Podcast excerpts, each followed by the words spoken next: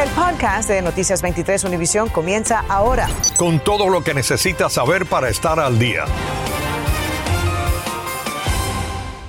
Our forces are not going to Europe to fight in Ukraine. Minutos antes de las 6 de la mañana del jueves en Moscú, el gobernante ruso Vladimir Putin anunció el inicio de una operación militar especial en el este de Ucrania. El presidente Biden, por su parte, aseguró que el mundo obligará a Rusia a rendir cuentas y anunció sanciones severas. El pánico gana terreno en las calles de Kiev. Ucrania reportó las primeras bajas, decenas de soldados y también civiles. Mientras esta guerra repercute en el sur de la Florida, sube el precio del costo de la gasolina y la bolsa de valores se desploma, al tiempo que nuestra comunidad se organiza para brindar ayuda. ¿Qué tal? Muy buenas tardes. Les saludamos Sandra Peebles y Ambrosio Hernández. Estados Unidos anunció hoy sanciones económicas contra Rusia y Vladimir Putin. En el sur de la Florida hay una comunidad de ucranianos más que preocupados por sus seres queridos. Y por ello una manifestación de apoyo a Ucrania está pautada a realizarse en Hollandale Beach esta misma tarde. Nuestro colega Iván Taylor se nos une en vivo ahora desde allí. Iván, cuéntanos y convocaron a través de las redes sociales, se llaman Amigos de Ucrania, algunos de ellos están llegando en estos momentos, debe de comenzar en unos minutos. Se supone que además de pedir sanciones para Rusia, quieren un castigo que sea más significativo que solo estrangular su economía. Hoy estoy autorizando sanciones adicionales. Anunció hoy el presidente de Estados Unidos, Joe Biden, refiriéndose a bancos rusos. Casi de manera simultánea se conoció la cifra de muertos y heridos por la invasión. Siento tanto odio ahora mismo, nos dijo con la voz quebrada esta ucraniana que reside en Sony Isles. Agregó, el odio es hacia los rusos por lo que hicieron. Nos dijo que tiene familia allá y teme por ellos. No pensé que sucedería, nos dijo este hombre en el mismo centro comercial al que frecuentan estas comunidades. Mis padres me dicen que el temor se ha propagado a los países vecinos. En nuestra área se ha desatado un temor que afecta el bolsillo de muchos. Las sanciones a Moscú repercuten aquí. Rusia es un gran proveedor de combustible. Se disparan los precios, pero este analista político dice que no es lo único. A través de estos ataques cibernéticos se atacan los corazones de los computadores Manolo González Moscoto fue corresponsal en Moscú por más de 25 años. Reitera que no es la primera vez que hackers rusos responden de esa manera. Para el ciudadano promedio en Estados Unidos y en el sur de la Florida, ¿qué significa esto? Y no abrir correos maliciosos, ¿no? No abrir determinados links que no te han dicho nada ni te han pedido nada. González Moscoto nos recuerda que ya experimentamos algo similar cuando hubo escasez de carne y los precios se dispararon. Pues eh, considero que esos ataques que hubo a la industria cárnica de Brasil, asentadas en Estados Unidos, y al manejo de los combustibles de las empresas más grandes, el secuestro de esas grandes cuentas, para mí se llamó el ensayo general de un ataque cibernético. Bueno, aquí de regreso en Hallandale Beach, desde donde estamos en vivo, queremos reiterarles que también un ex agente del FBI reiteró que ataques cibernéticos podrían llevarse a cabo en nuestro país y que debíamos estar pendientes a las cuentas bancarias. Entre tanto, cabe destacar que más temprano se llevó a cabo una actividad de ayuda para Ucrania. Mi colega Olance Nogueras nos tiene más en el siguiente reportaje. La organización humanitaria Global Empowerment Mission enviará este jueves a Polonia vía aérea decenas de cajas con artículos de higiene, suministros de primeros auxilios y productos alimenticios donados por particulares empresas e instituciones. El presidente y fundador del grupo, Michael Caponi, viajará en las próximas horas a la vecina Polonia para evaluar la situación y reunirse con socios polacos y líderes de organizaciones ucranianas para el establecimiento de campamentos y la distribución de la ayuda. Uh, Anticipamos decenas de miles de refugiados que ingresan en los países limítrofes de la OTAN, específicamente Polonia al principio, por lo que enviaremos grandes cantidades de suministros. En la frontera tendremos una configuración similar a la que utilizamos con los venezolanos cuando llegan a Colombia, dijo Caponi. Nosotros recogemos ayuda todo el año. La tenemos disponible para cualquier eventualidad. En el momento que se pensó que íbamos a necesitar ayuda para Ucrania, empezamos a hacer las cajas que nosotros siempre hacemos, que son unos survival kits que se le dan a las personas cuando están en un shelter, que desplazadas de su, de su casa. Entre los materiales enviados hay guantes, toallas húmedas, antibacteriales, también colchones inflables, colchas, casas de campaña, medias, lonas y productos enlatados para paliar la situación de los refugiados ucranianos. También un barco partirá mañana con varios contenedores. En los próximos meses, la organización prevé enviar 100.000 kits de primeros auxilios a la zona. Si usted desea donar suministros o productos enlatados, puede llegarse aquí hasta estos almacenes de la avenida 94 y la calle 18 en el noroeste, en el Doral. También la organización está necesitando voluntarios para llenar las cajas. Hola, Nogueras en Noticias 23, Univisión.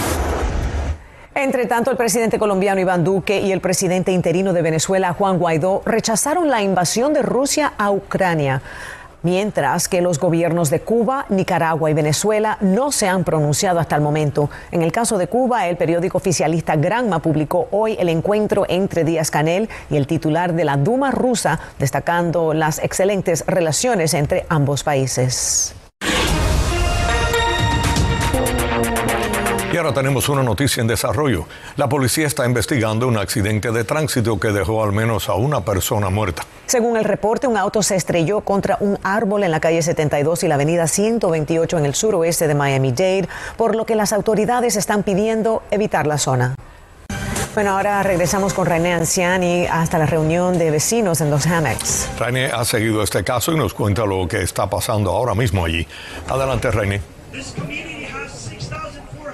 Sandra Ambrosio, así es, les estaba contando que Noticias 23 una vez más acudió al llamado de propietarios, vecinos de Hammocks, están en este momento en este parque, en donde quiero mostrarles la cantidad de personas que están acá reunidas, cientos de propietarios de estas residencias, de estas casas, están reunidos con un abogado tratando de buscar alternativas legales para frenar no solo el aumento de casi 400% que va a entrar en vigencia el próximo primero de marzo, sino varias acciones que dicen rechazan por parte de esta asociación. Nosotros vamos a conversar, de hecho, con el señor Dantón Enríquez, quien es uno de los propietarios y ha estado aquí para que nos comente un poco cuál es la idea de esta reunión el día de hoy. La idea de esta reunión para que los vecinos se congreguen y podamos hacer un movimiento en conjunto para evitar y cortar, terminar con el abuso que han tenido la asociación con nosotros últimamente. ¿Cómo se siente con respecto al aumento? Ya faltan pocos días. Eh, pésimo la noticia, aún considerando que hemos estado pasando una pandemia. Ellos han venido con un aumento sin ninguna justificación de casi un 400% mensual sin ninguna justificación, sin ninguna explicación. Bueno, agradecemos al señor Dayton Enrique. Es lo que le tenemos por lo pronto. Por supuesto, a las 11 tendremos un reportaje completo. Yo vuelvo con ustedes. Estás escuchando el podcast de Noticias 23 Univisión.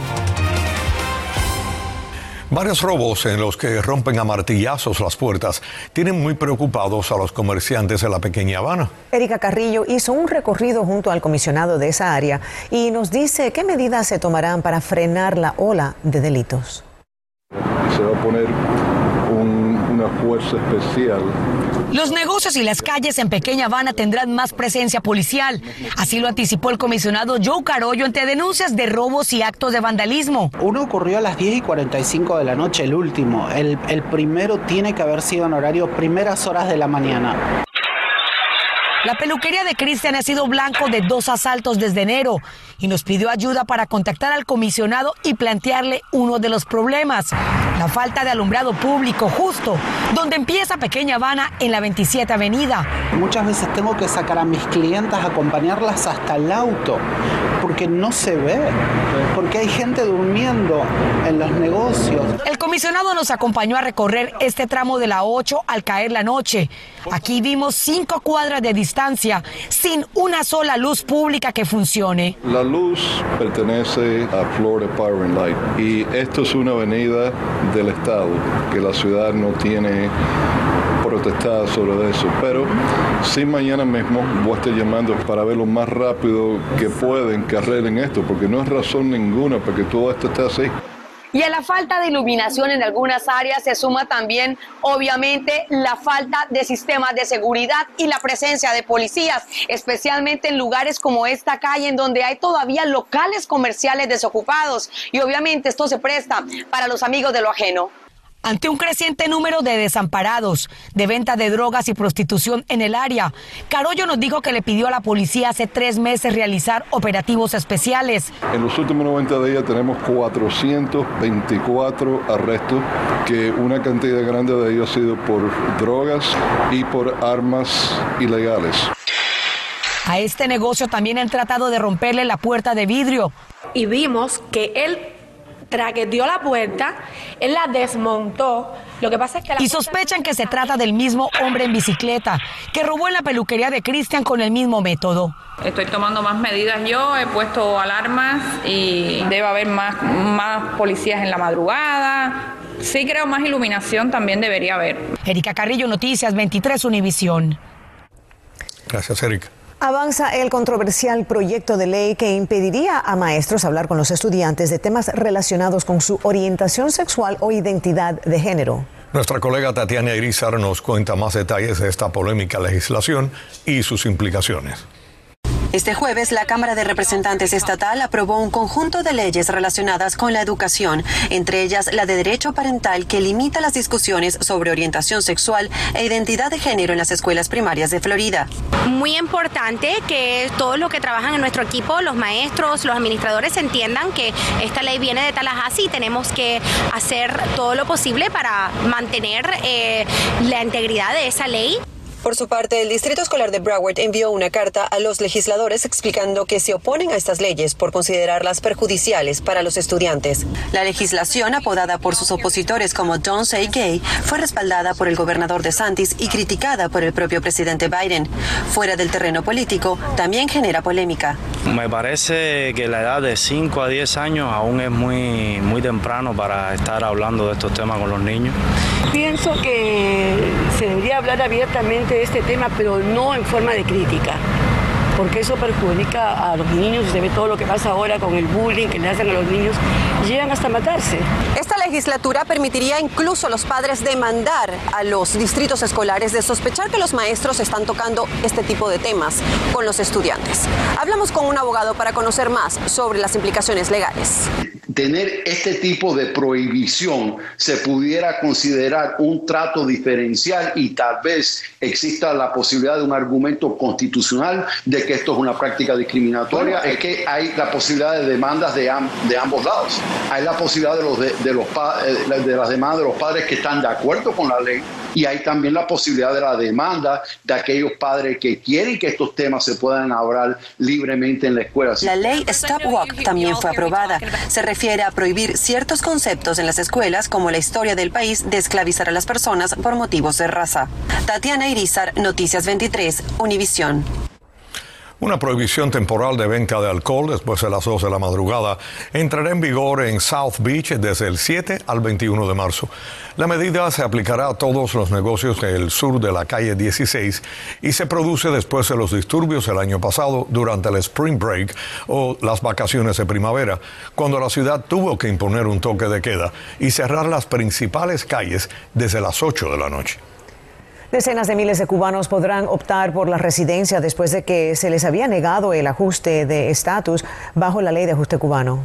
La decisión se anunció ayer, pero aún hay confusión. María Alesia Sosa nos explica quiénes califican y quiénes no.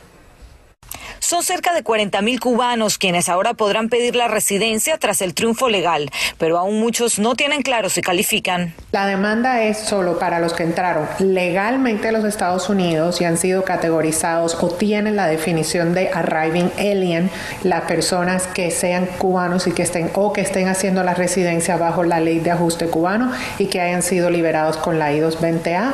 Es decir, tome nota, quienes hayan entrado entre el 12 de enero de 2017 y el 17 de noviembre de 2021 y cumplan con el perfil señalado pueden presentar un formulario I-485 de cambio de estatus o en su defecto presentar un formulario I-290B de aviso de apelación o moción. Recuerde que con cualquiera de los dos debe pagar el costo del trámite, a menos que califique para la exención. Analicemos el caso de una persona que entró a Estados Unidos cruzando la frontera dentro del tiempo señalado.